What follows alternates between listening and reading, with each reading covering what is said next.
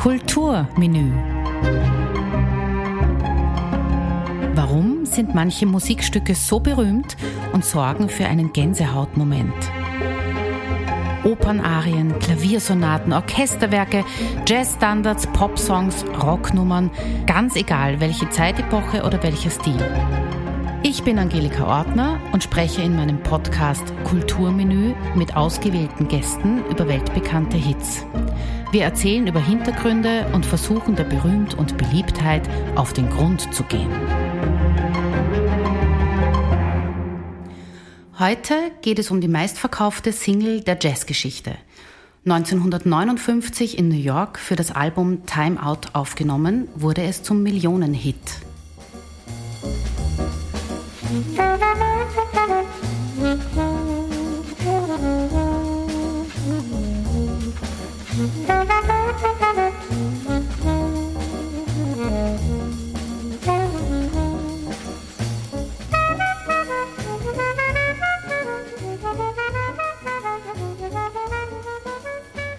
Take Five ist eine gemeinsame Komposition von dem amerikanischen Jazzpianisten Dave Brubeck und dem Saxophonisten Paul Desmond.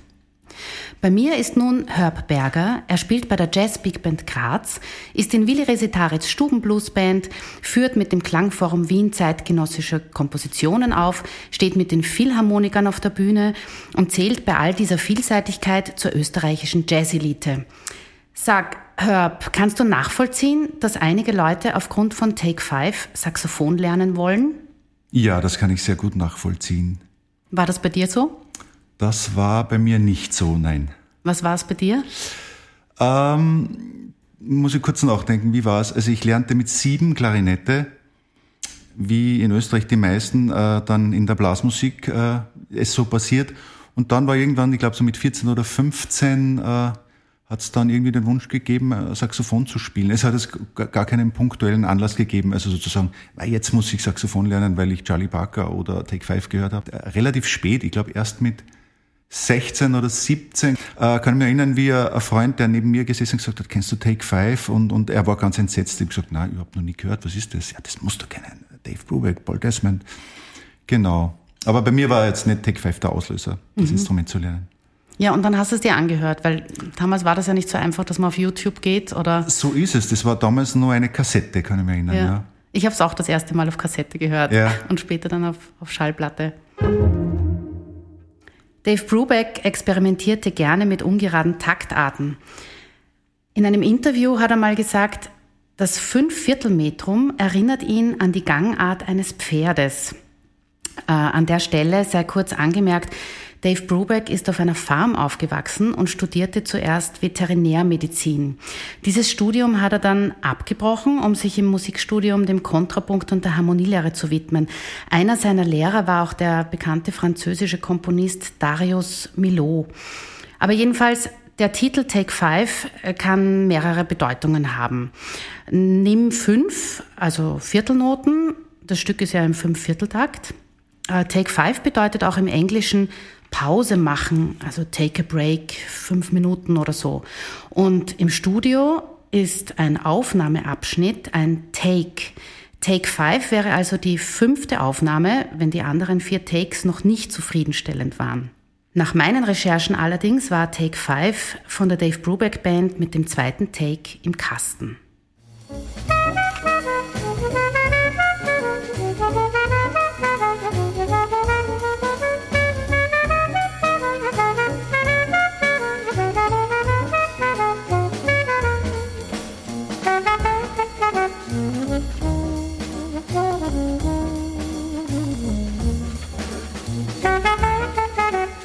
Paul Desmond hatte einen klaren, warmen Saxophonklang. Er war ein eleganter Melodiker, der aber vor allem beim Solieren immer eine klare Linie verfolgte. Äh, glaubst du, war das Saxophon-Solo bei der Studioaufnahme zurechtgelegt oder hat er das spontan improvisiert?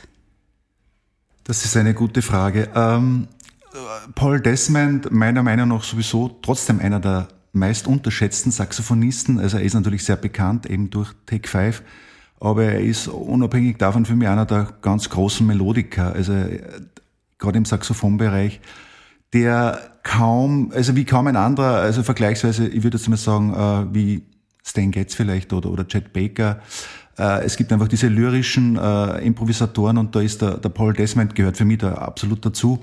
Deswegen wird er oft ein bisschen underrated. Er ist jetzt nicht der Virtuose per se, der im Vergleich, wenn man jetzt Charlie Parker oder andere Altisten hernimmt, äh, da immer ja, ja, um sein Leben spielt, sondern er ist ja sehr lyrisch und eigentlich zart. Also ein sehr, äh, wie du, wie du gerade gesagt hast, äh, lyrischer Improvisator. Und da merkt man auch gleich, was ich so schätze an ihm als Improvisator, er wiederholt sich kaum. Also das sind dann wirklich diese äh, Leute, die ad hoc einfach das spielen, was, was ihnen in den Sinn kommt oder was einfach, äh, ja, was passiert eben. Und deswegen glaube ich, dass er das Solo nicht wirklich geplant hat. Auf der anderen Seite weiß ich aus eigener Erfahrung, äh, als Musiker, wenn man ein Stück spielt und man weiß, man nimmt es auf, na, na, äh, beschäftigt man sich mit der Materie und äh, übt natürlich auch die Improvisation im Sinne, um einfach äh, firm zu sein äh, mit den Harmonien oder in diesem Fall, was ja einfach eine große Challenge ist, äh, mit dem Rhythmus, der sehr ungewöhnlich ist, noch immer heute. Und deswegen, also um es kurz zu sagen, nein, ich glaube, er hat sich das nicht zurechtgelegt, aber er war sehr gut vorbereitet. Und es ist ja sehr einprägsam. Also wenn man sich jetzt mehrere Aufnahmen anhört oder also Live-Aufnahmen oder eben die Original-Single-Aufnahme, ähm, man hat das eigentlich im Kopf. Also ich bin jetzt als Pianistin kann ich, weiß ich trotzdem genau, was er macht und wo es hingeht. Ja, also es ist sehr einprägsam. Wenn aber jetzt du das auf der Bühne spielst mit einer Band, ja, im Jazzclub, kopierst du das dann? Ah, du hast es ja genauso im Kopf oder machst du was eigenes? Naja, das ist ja eben dann die, die Kunst oder eben nicht. Äh, es ist natürlich bei so Stücken, ähm, nehmen wir Take Five oder oder oder äh, der Pink Panther, um, um so so so äh, bekannte Stücke mhm. zu nehmen, äh, die die haben ja den Erfolg dann auch teilweise oder bei Take Five glaube ich ist es schon stark mit der Interpretation von Paul Desmond verbunden. Einfach ähm, das beeinflusst einen immer. Weil so lernt man das Stück kennen und wie du gerade gesagt hast, äh, dieses Solo von Paul Desmond, das Originalsolo, da gibt's Phrasen, die hört man einmal und das prägt sich für den Rest des Lebens ein. Die Phrase ba, bi, ba, da, di, ba, di, ba, da, ba, da. Das hört man einmal und das ist auf der Festplatte. Mhm. Und dann, äh, wenn man es selbst spielt, das völlig abzuschütteln, ähm, das gelingt einem kaum. Man versucht natürlich was Neues zu machen, aber manche Sachen, ja, die tauchen dann unbewusst natürlich oft auf. Oder gewisse rhythmische Dinge. Und das ist bei diesem Solo ganz sicher so. Also es ist so ein archetypisches Solo einfach. Es ist perfekt konstruiert im Nachhinein, wenn man es beleuchtet und, und, analysiert. Aber das ist einfach dieses Tolle an diesen Leuten wie Paul Desmond und da fallen mir jetzt wirklich nur vielleicht vier, fünf äh, in der ganzen Jazzgeschichte ein, die auf diesem Niveau immer spielen, einfach, äh, da merkt man diese melodische Qualität, die diese äh, äh, Musiker haben, dass man sagen muss, eigentlich das Solo von Paul Desmond ist, ist ja mindestens äh, genauso von der kompositorischen Seite so zu sehen wie das Thema an sich selbst, das ja relativ banal ist. Also das muss, muss man ja auch sagen. Toll, aber einfach. Es ist banal, aber durch diesen Fünfvierteltakt hat es was Spezielles. Genau. Das Klavier soliert übrigens nicht in der Originalaufnahme. Eigentlich spielt er fast immer dasselbe. Außer beim B-Teil ist es dann ein bisschen was anderes. Und ein Schlagzeugsolo ja. kommt dann natürlich später noch.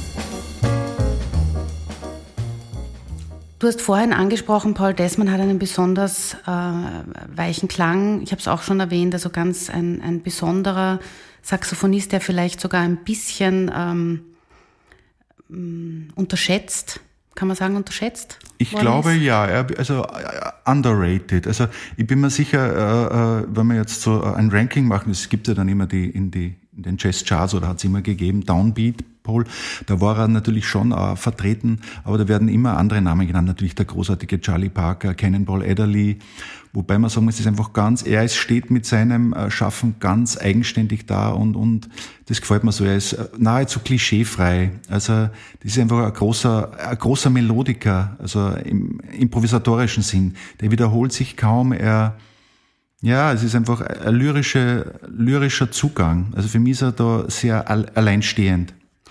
Äh, die Kritiker haben ja, ähm, sind eigentlich sehr hergezogen über das Dave Brubeck Quartett und haben damals gesagt, es ist auch Dave Brubeck der seelenlose, der weißeste Pianist eigentlich, den es gibt. Äh, und äh, im Cool Jazz hat man gesagt, er hat einen zu harten Anschlag und und der Vorwurf war eigentlich, dass er nicht swingt. Und Miles Davis hat gesagt, der Trompeter Miles Davis hat gesagt, du swingst schon, aber deine Band swingt nicht diese Sachen habe ich mir früher auch witzigerweise oft das gedacht, ja, kommt ein bisschen klobig. Es gibt natürlich elegantere und swingigere Pianisten, um Winton Kelly, Herbie Hancock, äh, gibt es natürlich einige.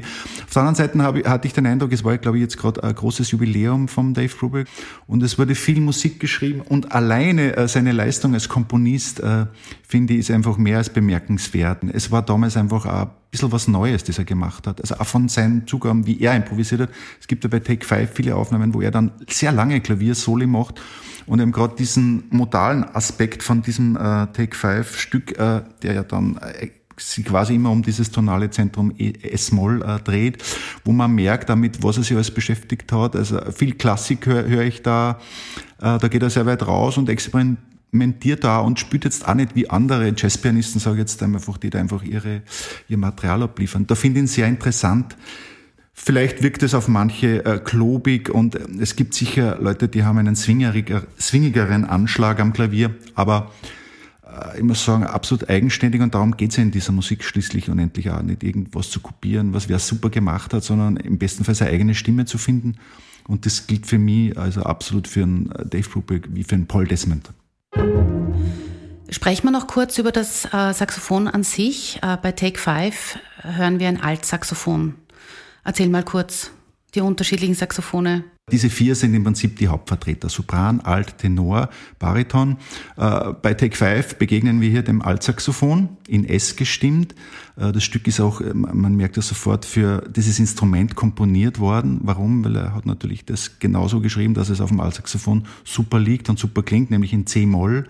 Und Gary Mulligan, der eben nachher kam, der hat wiederum nur Tenor-Saxophon gespielt. Ah, Bariton-Saxophon. Ah, Bariton sogar, ja, Bariton. da gibt es eine interessante Geschichte. Es gibt eine Platte, mit Stan Getz und Jerry Mulligan, ähm, wo die die ganze Platte das Instrument tauschen. Mhm. Also der Stan Getz spielt Bariton-Saxophon und, und der Jerry Mulligan spielt Tenorsaxophon. Und das Lustige ist, man erkennt sofort den Sound des anderen Instruments, obwohl es das falsche Instrument ist. Ich, mir fällt das leider nicht ein, wie die CD heißt. Aber es ist hoch, also für Saxophonisten, es ist ein bisschen eine Insider-Thematik, aber es ist hochinteressant. Mhm. Was aber für mich nur zeigt, dass äh, in dieser Musik äh, die, die Persönlichkeit so stark durchkommt, dass es völlig egal ist, dass den Getz hätte die Klarinette nehmen können und wahrscheinlich würde man nach vier Takte merken, es könnte es den Getz sein. Aber es gibt ja trotzdem innerhalb der Instrumente Unterschiede. Also wenn der eine ein besseres Instrument hat, weil es halt, weiß ich nicht, wie ist das bei Saxophonen? Das Alter spielt da, glaube ich, nicht so die Rolle, oder?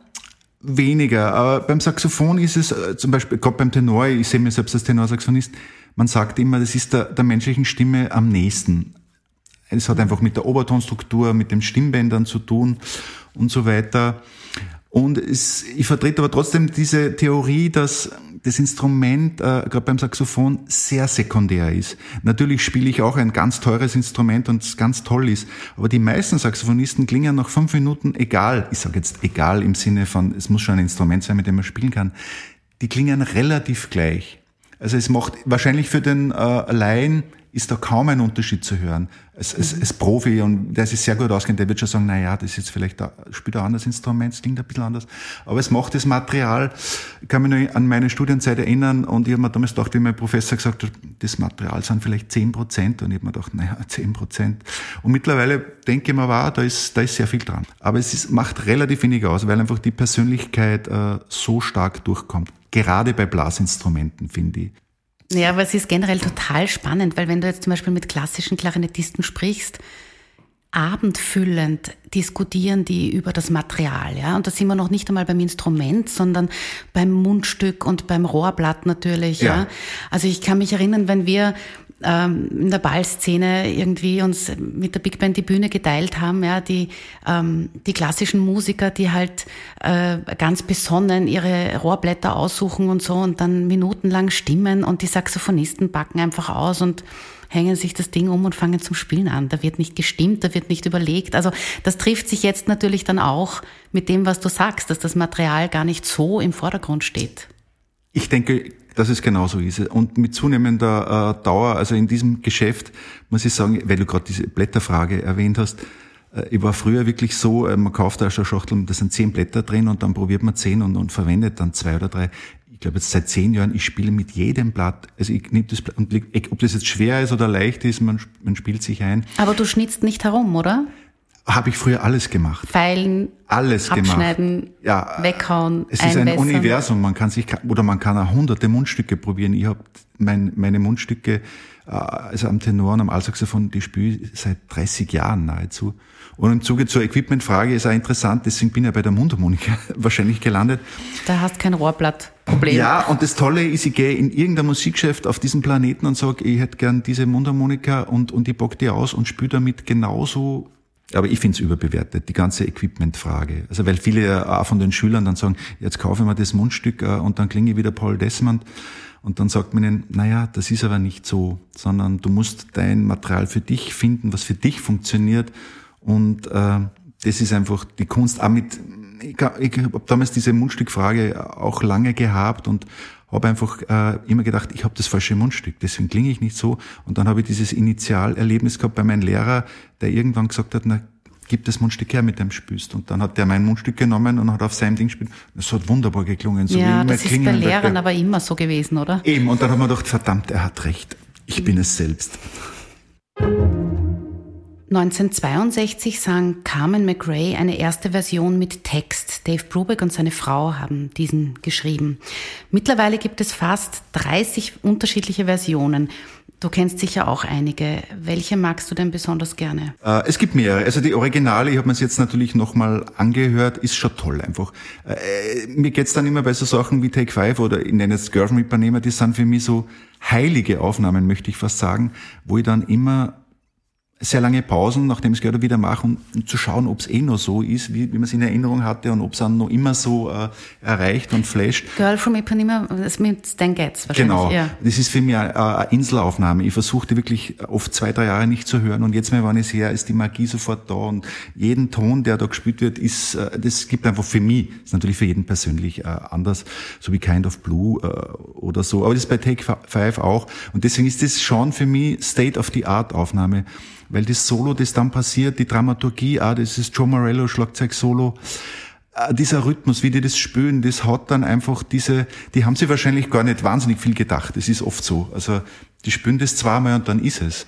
Und dann kommt man halt drauf, oh, das ist aber ganz toll. Und deswegen ist das für mich schon noch, ähm, und ich finde den Show einfach ganz großartig, äh, die Intro, die der macht, dieses rhythmische, äh, Phrasieren und so weiter. Und Tutz Tillemans mag ich auch sehr, weil er einfach selber Mundharmonika spielt Spieler bin und ja, sonst fallen mir jetzt nicht viele, äh, die man jetzt erwähnen sollte, aber diese drei würde ich, würde ich aufgreifen ja. oder hervor.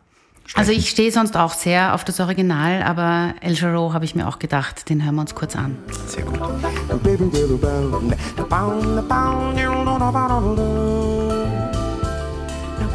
Take a little time out with me. Well, just take five, just take five. Just stop your busy day and take the time out to see that I'm alive, I'm alive. Although I'm going out on my way just so I can pass by each day. Not a single word do we say. It's a pantomime and out of time. Still, I know all eyes are for me. I feel tingles down to my feet when your smile gets much too discreet to send me on my way. Now, wouldn't it be better not to be so polite? Well, you could offer a light. You start a little conversation now, it's alright when you take it by.